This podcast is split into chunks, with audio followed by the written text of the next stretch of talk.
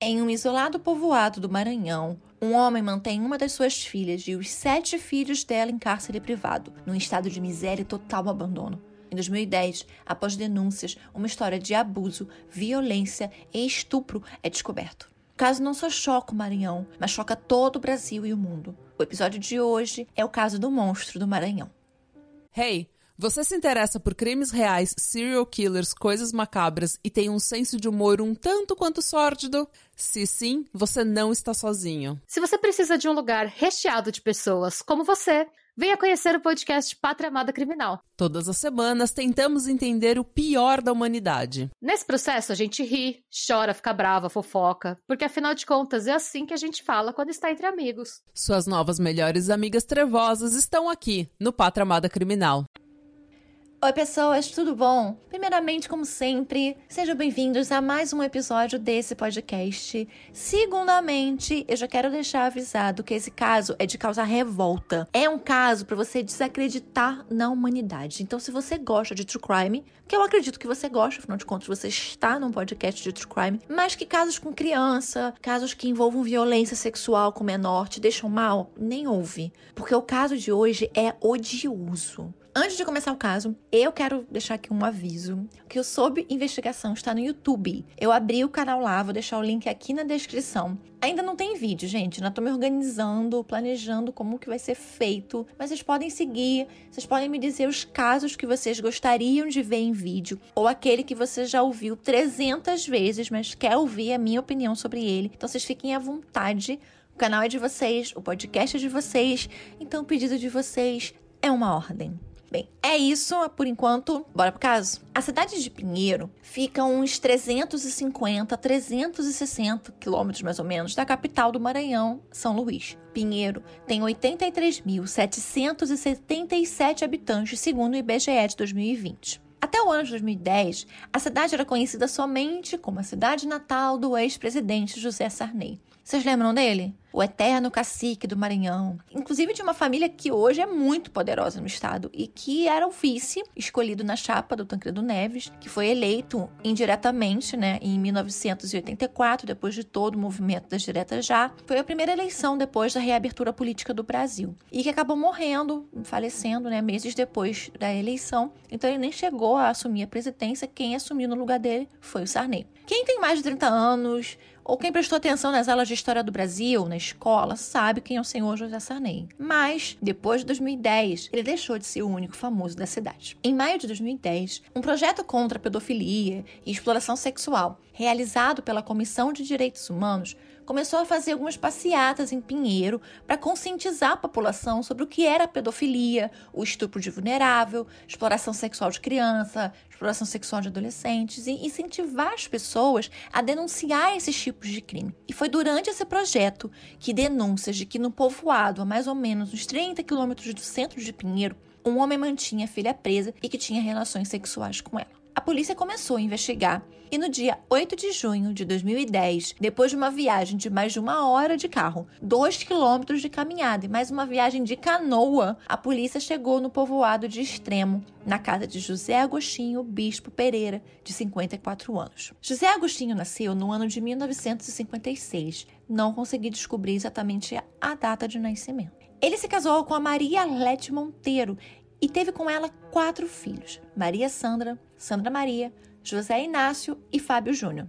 Ele era pescador e também era lavrador. Em 1998, a Maria Arlete vai embora do, do povoado, deixando os filhos com José Agostinho e nunca mais volta. O irmão dela diz que ela teria ido embora para se tratar de uma tuberculose. Ela teria ido para Pinheiro para se cuidar e aí, quando melhorou, ela conseguiu com os trabalhos de empregada doméstica e decidiu ficar na cidade. Já a Maria Sandra, que era a filha mais velha do casal, diz que a mãe abandonou todos eles para ir embora com um homem e que ela teria ido para São Luís. Então não sei exatamente o motivo dela ter ido embora, mas o fato é de que ela foi e nenhum dos filhos nunca mais a viu. Quando a polícia chegou nas canoas, encontrou seis crianças. A mais velha era um menino de 12 anos. Ele, quando viu os policiais, ele começou a correr para se esconder. Imagina, você nunca viu ninguém, vive isolado, e de repente chega um monte de homem vestindo um monte de roupa diferente. Ele ficou assustado, né? E esse menino, ele era deficiente mental, deficiente intelectual, então, coitado, ficou apavorado.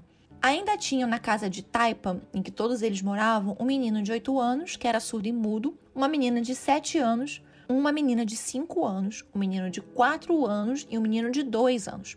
As crianças estavam nuas, desnutridas, estavam sujas. Eu vou deixar as fotos no Instagram para vocês verem, mas as crianças estavam num estado desumano e que infelizmente muitas crianças vivem no Brasil. Elas não são não são as únicas. Não, antes delas houveram milhares, inclusive no Maranhão, no interior de de diversos estados isso acontece, até, até mesmo em capital, gente.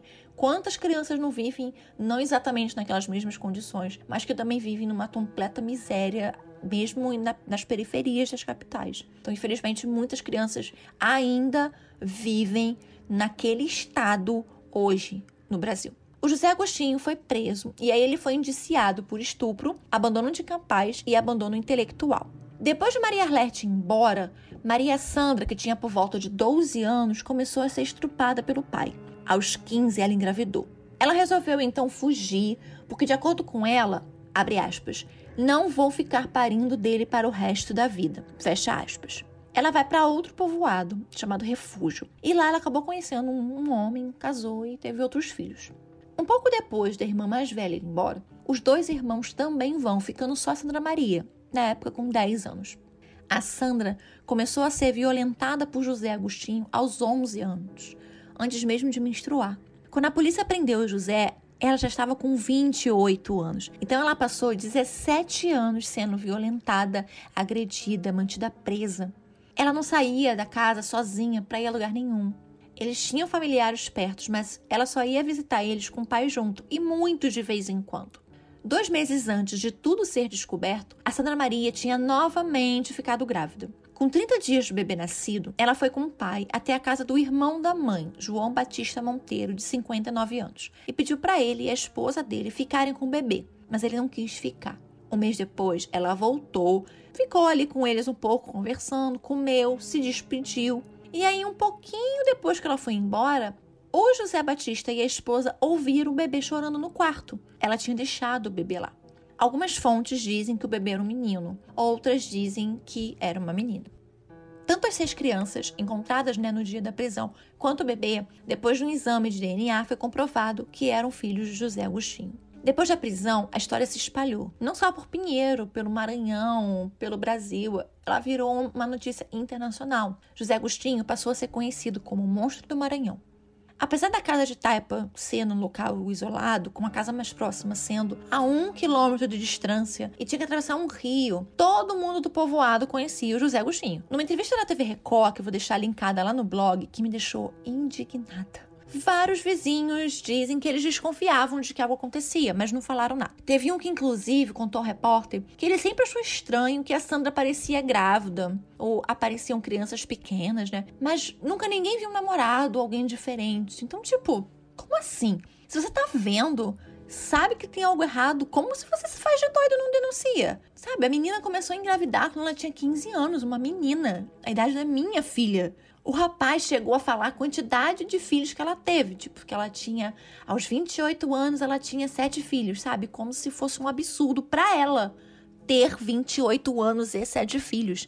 Não que fosse um absurdo que ela, aos 28 anos, tivesse sete filhos do próprio pai que a estuprava. Eu fiquei. Eu tô ficando. Eu tô ouvindo bem. Eu, eu, eu ouvi essa entrevista várias vezes porque eu não tava acreditando naquilo que eu tava vendo. Nessa mesma entrevista, nessa ótima entrevista, o repórter encontra a tia da Sandra, que é irmã da mãe dela.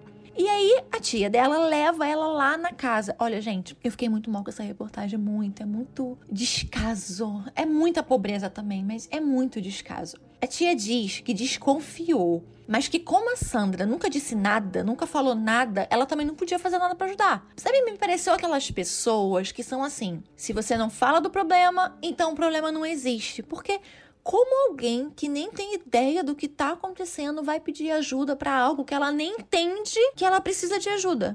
E por que que ela não conversou com a menina? Assim, tanto a Sandra quanto os irmãos foram abandonados, pequenos, muito pequenininhos. Então, se você é tia, que você não procura procura? Por que você não questiona? Precisa ficar esperando a menina e contar? Sabe, não teve um pingo de interesse, um tipo de nenhum tipo de afeição pelas crianças que a sua irmã já tinha abandonado, largado e nunca mais visto na vida. Sabe, eu sei que eu não entendo a realidade das pessoas, não entendo essa, a realidade dela. É um povoado muito pobre, extremamente pobre. São pessoas que moram em casas de barro, sabe? São pessoas que não têm, não tiveram oportunidade de, de, de ir pra escola, sem muita pouca educação, muita pouca informação. Eu super entendo isso. Mas eu acho que isso passa a questão da pobreza. Acho que isso é uma questão de humanidade, de empatia. É sua sobrinha. Você tá vendo ela tendo vários filhos sendo que não há nenhum homem diferente ali. Precisa que ela fale para você que o pai dela está engravidando ela? Não é óbvio? Você não tá vendo? Ah, eu fiquei, gente, eu fiquei muito indignada, muito indignada. Então eu vou deixar o link, vai estar tá lá no blog para vocês verem ou essa entrevista se vocês quiserem ver. Mas eu, Gisele, fiquei revoltada impactada. Não pela entrevista, pela reportagem, porque é o trabalho jornalístico, eles têm que fazer, mas pelas pessoas, aqueles vizinhos, essa tia, gente, pelo amor de Deus. Como assim? Para mim, é todo mundo cúmplice. Todo mundo cúmplice. Que você tá vendo, você não fala nada, você vira cúmplice, gente, pelo amor de Deus. O tio dela, lembra aquele tio que eu falei que ficou com o bebê? Então, falou a mesma coisa. Ai, que ele ouviu os boatos, mas que ele não acreditava naquilo, que ele só foi descobrir quando ele viu na TV. E que se ele soubesse, ele teria denunciado. Tipo assim, a menina vai lá na casa dele duas vezes com o bebê. Na segunda vez, ela chega a abandonar a criança lá. Ele não achou estranho. Ele não quis nem saber o porquê daquilo. Ah, gente, eles podiam ser muito pobres, podiam, eles eram. Mas nem para perguntar o que estava acontecendo. Depois, ai, se eu soubesse, eu tinha denunciado. Você estava desconfiado? Perguntasse para ela. Quando ela chegou lá, criava uma oportunidade de ficar sozinho com ela. Perguntava: Sandra, tá acontecendo alguma coisa? Essa criança é filha de quem? Gente, olha, eu não.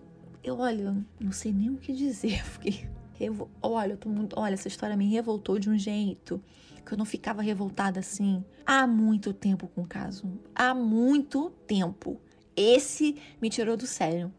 Vamos continuar. O José, ele foi encaminhado para a cadeia da delegacia de Pinheiro.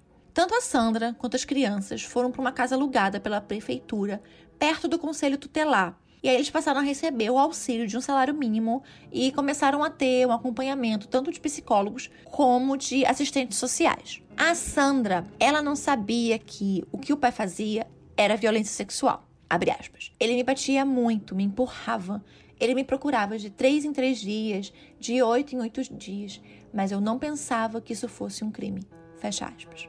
Ela sempre dizia que se sentia muito culpada pelo pai estar preso porque ele estava sofrendo na cadeia, que ela o amava, que ela não queria o mal dele. Algumas fontes dizem que ela parecia ter distúrbios psicológicos, mas eu, sinceramente, achei o tom dessas matérias um pouco preconceituosas, porque logo depois eles dizem que ela era muito rude, ou algo assim, insinuando que o fato dela dizer que amava o pai, mesmo depois de 17 anos sendo estuprada e tudo mais, só podia ser porque ela tinha problemas mentais, mas fico tentando me colocar no lugar dela. Desde que ela se lembra por gente, sabe, como pessoa, ela vive aquilo. Então aquela passou a ser a realidade dela, tudo que existia. Ela não tinha acesso a nada, ela não tinha acesso a informação, ela não tinha acesso a outras pessoas. Então, como se esperar que alguém vivendo numa casa de pau a pique, sem nada, gente, nada mesmo, né? Como eu disse, a casa era no barro, só tinha barro e umas madeiras, sabe? Eles não tinham roupa. Eles não tinham acesso à água, à luz, viviam isolados do mundo inteiro. Então, como, como esperar que uma pessoa nessas condições entenda que o que ela está passando é errado? Então, mesmo que a tenha incomodado algum dia, é impossível ela continuar com o mesmo incômodo por 17 anos. Ela sofreu uma lavagem cerebral ainda tinha os filhos dela, sabe? Ela sofreu um abuso psicológico, isso sim. Sabe aquelas pessoas que são sequestradas e ficam por longos períodos com o sequestrador? Elas acabam gostando do sequestrador, elas criam um laço com ele. Algumas se apaixonam, algumas sofrem quando se separam deles, sabe? É um, é, é um abuso, é um transtorno, não é um distúrbio psicológico. Eu sei, eu achei preconceituoso e é sempre muito fácil, né? Você colocar a culpa na vítima. Então, ela tem um problema psicológico, porque afinal de contas, meu Deus, ela, como ela ama um homem que faz isso com ela. Mas o cara não é um monstro por ter feito isso com ela. Sabe? É, é uma inversão de valores. Eu acho inacreditável. Esse caso, inclusive, do monstro do Maranhão, começou a ser chamado internacionalmente de o caso Fritz brasileiro remetendo ao caso do austríaco José Fritz, que sequestrou a filha mais velha e a manteve presa no porão da casa da família por 22 anos. Ele começou a violentar a filha quando ela tinha 11 anos. E aí, depois de uns anos, ele decidiu prender ela no porão, inventando que ela tinha sumido porque uma seita tinha levado ela. Ele teve sete filhos com ela, enquanto ela estava no porão presa. Ele chegou a incinerar um dos bebês que morreu e três dos filhos, ele inventou que a filha tinha largado na porta da casa dele, criou as crianças como se fossem crianças abandonadas. A avó criou, a esposa dele, mãe da menina que estava lá presa no, presa no porão, criou como se fossem crianças abandonadas, adotou as crianças. É um caso assim chocante. Se vocês quiserem, depois eu trago. Eu vou deixar aqui, para quem tá ouvindo no Spotify, eu vou deixar aqui uma enquete. E se vocês quiserem que eu fale sobre o caso Fritz, vocês voltem aqui. E aí, dependendo do, do que for, do que ganhar, eu volto depois e eu falo desse caso para vocês. A filha mais velha de José, a Maria Sandra, que também foi estuprada pelo pai, engravidou dele numa entrevista disse que para ela, tanto o pai quanto a irmã tinham errado. Abre aspas. Eu sinto muito, porque eu acho que eles dois erraram muito. Erraram porque se ela quisesse um marido, tem muito homem, né? Então ela tinha dito: "Ora, meu pai, eu vou procurar um marido para mim. Vou deixar o senhor só, e se meu pai quer procurar uma mulher, pode procurar, que eu não me importo não." Fecha aspas. Vocês entendem o quanto o trauma sabe? E a falta de conhecimento tem numa declaração dessas, sabe? São pessoas que precisam de ajuda. Porque na cabeça dela, assim como na cabeça da Sandra, aquilo que estava acontecendo com elas era uma coisa normal. Normal, porque elas não conheciam outra coisa. Então ela achava que a irmã dela podia querer um outro homem, não precisava ficar com o pai, como se fosse opção dela.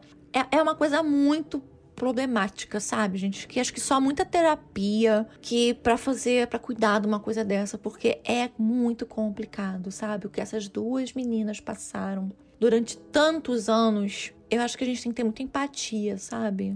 Porque eu não consigo nem me imaginar como é que eu ficaria passando por uma coisa dessas, realmente. Muito difícil. Das duas filhas que ele teve com Sandra Maria, ambas passaram por exames de conjunção carnal. A de 7 anos disse que já havia sido molestada pelo pai-avô, e a de 5, em perícia, foi constatado que seu ímã estava parcialmente rompido e que algo havia sido colocado em sua vagina e é machucado internamente. Olha, gente, ai, olha, isso dá uma revolta. Eu, eu sendo mãe de menina, eu não consigo nem deixar vagamente uma coisa dessas passar pela minha cabeça o que essa criança não deve ter passado as duas. O que que essas crianças não sofreram, gente? Olha, existe uma entrevista que o José Agostinho deu, que o trecho eu vou agora vou deixar aqui para vocês ouvirem que ele se justifica. Tem algumas entrevistas, né, que ele deu e que, que a justificativa dele era que as filhas o provocavam, que era elas que procuravam ele. Olha, um horror. Como é que uma menina de 11 anos, 10 anos vai procurar passar por uma coisa dessas? Ele adulto culpar duas crianças pelo comportamento hediondo que ele teve, olha, eu vou deixar aqui para vocês ouvirem. É crime, entende? Eu sei que é crime.